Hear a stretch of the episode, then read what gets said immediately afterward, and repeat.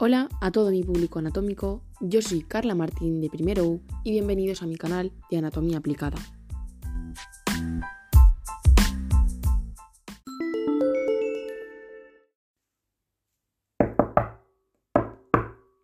¿Sigues ahí? Bien, comencemos. Hoy estaremos hablando sobre la esclerosis múltiple. Estoy segura de que habéis oído hablar sobre ella, pero no sabéis exactamente en qué consiste al igual que yo, antes de buscar esta información. Hablaremos sobre qué es la esclerosis múltiple, sus tipos, cuáles son, y sus síntomas, y los tratamientos que podríamos emplear en esta enfermedad.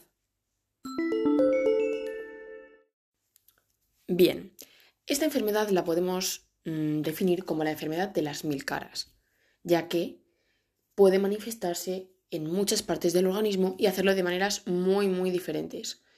Em, ya que es una enfermedad neurológica que afecta al sistema nervioso central, que está formado por bueno, el cerebro, la médula espinal y tal, y el sistema inmunitario normalmente protege al cuerpo, pero en la EM, esclerosis múltiple, ataca la mielina de las células nerviosas, o sea, las neuronas, por error. Y los nervios se extienden a lo largo de todo el cuerpo.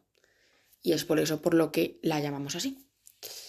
Bien, em, ¿qué no es la esclerosis múltiple? ¿Qué no es?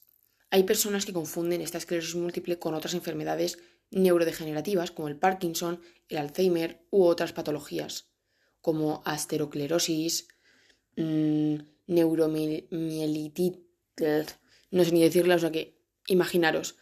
Además existen algunas ideas equivocadas sobre esta esclerosis múltiple. Entre ellas conviene aclarar que no es una enfermedad mortal, aunque la esperanza de vida es ligeramente menor ya que según las últimas investigaciones ni se considera hereditaria, aunque este influye el componente genético, pero no provoca necesariamente limitaciones graves en la calidad de vida, pues es heterogénea y varía de unos casos a otros. Llegados aquí, os voy a explicar un poquito las causas sobre esta esclerosis múltiple. Y es que exactamente la causa de esta enfermedad es desconocida, pero se acepta que se desarrolla en personas con alguna predisposición genética y que están expuestas a varios factores ambientales de riesgo. Pero no hay nada que la persona haga para causar la EM o sus síntomas, ni que pueda hacer para prevenirla. Aunque existen, tengo que reconocer que existen aspectos modificables que se pueden tener en cuenta para alcanzar una mejor calidad de vida en esta enfermedad. Y es que para comprender lo que sucede en la esclerosis múltiple es muy útil entender cómo funciona el sistema nervioso central. Por eso ahora me pongo seria y os cuento un poco. Bien, una sustancia llamada mielina que protege las fibras nerviosas en el sistema nervioso central y ayuda a que los mensajes viajen velozmente entre el cerebro y el resto del cuerpo, es como que funciona como si fuera un aislante, igual que la capa de plástico que cubre a lo mejor, por ejemplo, un cable eléctrico, ¿vale? El sistema inmunológico normalmente ayuda a combatir infecciones, pero en el caso de la esclerosis múltiple, confunde esta mielina con un cuerpo extraño y lo ataca.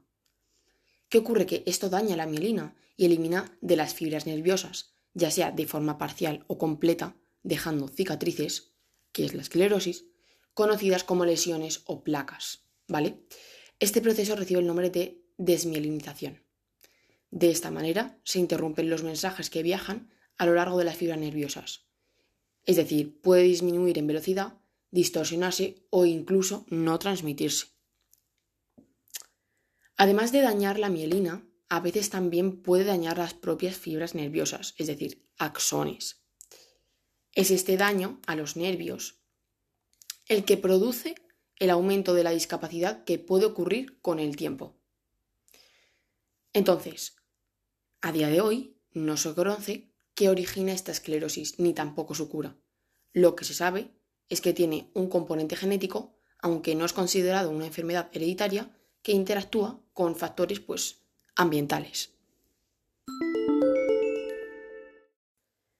Vale, entonces después de este parón y aclarándonos la mente, eh, hablemos sobre los factores que influyen en esta esclerosis múltiple. Y es que antes He comentado que influyen los ambientales, me he adelantado, pero ahora hablaremos sobre los dos que influyen, los genéticos y los ambientales. Bien, genéticos. La esclerosis múltiple no se considera una enfermedad hereditaria, aunque puede darse una predisposición genética. Eso es lo más importante de todo este podcast, acuérdate. Factores ambientales. Algunos de estos, infecciosos, vitamina D, microbiota, estilo de vida, pueden influir en la aparición y en la evolución de la EM. Hablemos a fondo sobre ellos. Quédate. Bueno, bueno, bueno. Mm, he de decir que os tengo que dar las gracias los que habéis llegado hasta aquí, porque ahora os viene un tostón importante. Pero bueno, chicos, la mente fresca y ahora continuemos con esta mm, difícil enfermedad. Bien, factores genéticos. Esta enfermedad no se hereda directamente de padres a hijos. ¿Por qué? Porque hay más de 100 genes que pueden afectar a la posibilidad de tener EM y es que esta probabilidad aumenta ligeramente cuando uno de los progenitores, 2%, o un hermano o hermano, tiene la enfermedad, 3-4%. Esta probabilidad es mayor en hermanos gemelos, 30 o 40%. Aunque puede haber más de un caso en la familia, es mucho más probable que esto no suceda, no, no, no rayéis. Puede darse una predisposición genética para que se manifieste la esclerosis múltiple, pero ha de coexistir con otros factores para ello.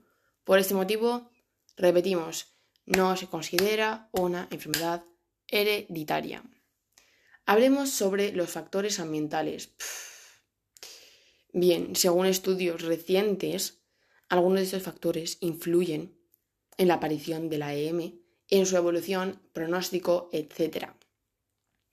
Y es que algunos factores infecciosos como virus, Mm, la vitamina D, la microbiota intestinal, el estilo de vida, chicos, súper importante. Actividad física, alimentación, etc. Vamos a hablar sobre la teoría de las latitudes para comenzar con estos factores ambientales. Y es que la esclerosis múltiple es menos frecuente en áreas geográficas más próximas a la línea del Ecuador, donde reciben mucha luz solar, y más frecuente en las zonas geográficas más alejadas de ella. Es decir, Canadá, Estados Unidos, Noruega, Suecia, uff, qué lejos. Hay áreas geográficas concretas como Cerdeña en la que el número de casos, incidencia y prevalencia es mayor de lo que sería considerado normal. Bien, infecciones. Hablemos sobre infecciones. Durante la infancia y adolescencia entramos en contacto con muchos virus, mm, no me extraña, o quizás bacterias que pueden contribuir a activar la enfermedad. Es como que hacen de gatillo. Algunos virus, como el denominado Epstein-Barr, Epstein-Barr, que causa la mononucleosis infecciosa, bueno, la mononucleosis, han sido asociados a esta enfermedad. La mayoría de las personas han tenido contacto este virus, pero nunca han desarrollado esclerosis múltiple. Esto demuestra que así es como ocurre con los genes. Las infecciones podrían infecciones, infecciones podrían tener un papel importante, aunque no sería el único elemento determinante.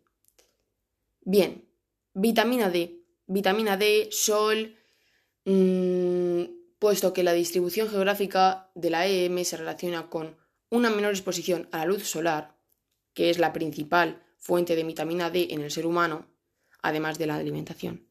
Se han desarrollado numerosos estudios que evidencian que bajos niveles de vitamina D especialmente antes de la edad adulta, podrían ocupar un papel importante en el desarrollo de esta enfermedad. Así que chicos, una baja exposición a la luz solar durante la infancia podría predisponer a los individuos de la EM, por lo que se recomienda supervisión médica para conocer el estado de los niveles de vitamina D en cada caso. Bueno, yo no me he mirado esos niveles nunca.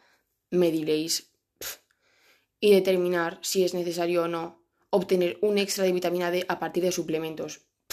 fijo que lo necesito. Fijo. La microbiota intestinal. Veréis, cada vez hay más estudios que demuestran que la, la conexión sistema digestivo y cerebro y apuntan a una relación entre la composición de la microbiota intestinal y algunas enfermedades inflamatorias del sistema nervioso central como la esclerosis múltiple. Y es que la microbiota intestinal, la flora intestinal, es el conjunto de microorganismos que viven pues, en nuestro intestino. Está influenciada por el perfil genético, la ubicación geográfica, la dieta, fármacos o distintas patologías. Esta microbiota participa en procesos biológicos importantes, como hacer de barrera natural, por así decirlo, para evitar infecciones. Y es uno de los factores ambientales modificables que pueden participar en la génesis de la EM. Por último, hablemos sobre el estilo de vida, hábitos de salud, bienestar, etc. Eso creo que lo llevamos un poquito más controlado. Seguir un estilo de vida saludable es una de las maneras más responsables con las que todas las personas con EM pueden comenzar a gestionar su enfermedad. Existen estrategias que pueden ayudar a mejorar la calidad de vida, como actividad física, dieta saludable, una correcta exposición solar, como ya he comentado, rehabilitación, dormir lo suficiente, técnicas para reducir el estrés, meditación, uff, yoga, uff, mantener el cerebro estimulado y otros aspectos orientados a pues, lo que se viene siendo el bienestar. Además, las intervenciones en la modificación del estilo de vida parecen ser efectivas y crear un impacto sostenible con el paso del tiempo. Y cada vez hay más estudios en curso profundizando en las formas en que los hábitos de vida pueden influir en la aparición y evolución de la EM. Mantener un peso corporal saludable, no fumar y controlar los niveles de vitamina D son proactivos que repercuten positivamente en la salud al vivir con EM. Uf, después de este mm, respiro que me he dado porque ya no era consciente de lo que estaba diciendo, os voy a hablar sobre los brotes para estar finalizando este podcast. Hablaremos sobre los brotes de la enfermedad. Y es que un elevado porcentaje de personas con EM remitente recurrente el 85% aprox, me parece bastante, van a pasar por episodios en los que empeorarán los síntomas existentes o aparecerán síntomas nuevos, por desgracia, que, que mejorarán después de un tiempo.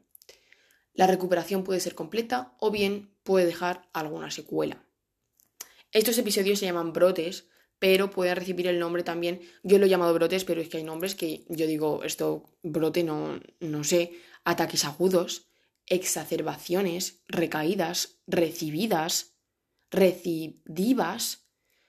Hablemos nosotros de brotes.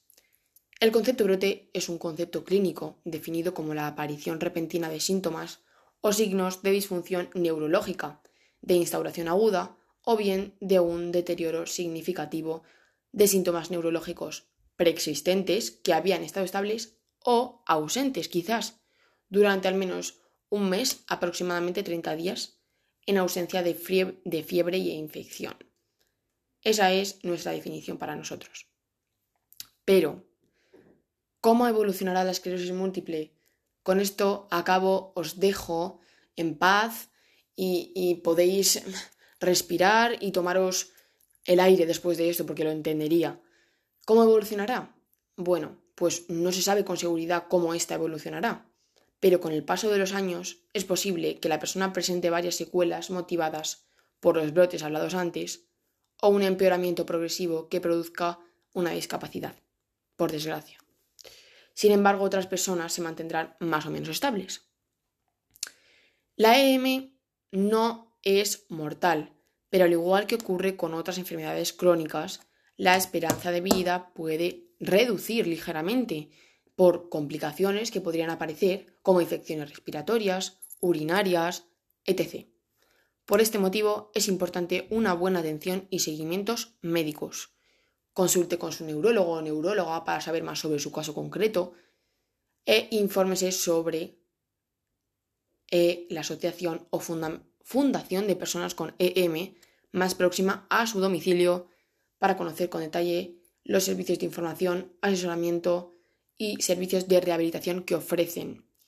Porque quizás pensamos que las cosas no tienen solución y a lo mejor tienen más solución de la que pensamos.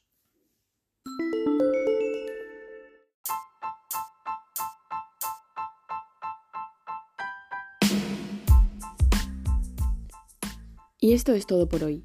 Gracias por llegar hasta aquí y espero que hayas aprendido algo nuevo. Chao, chao.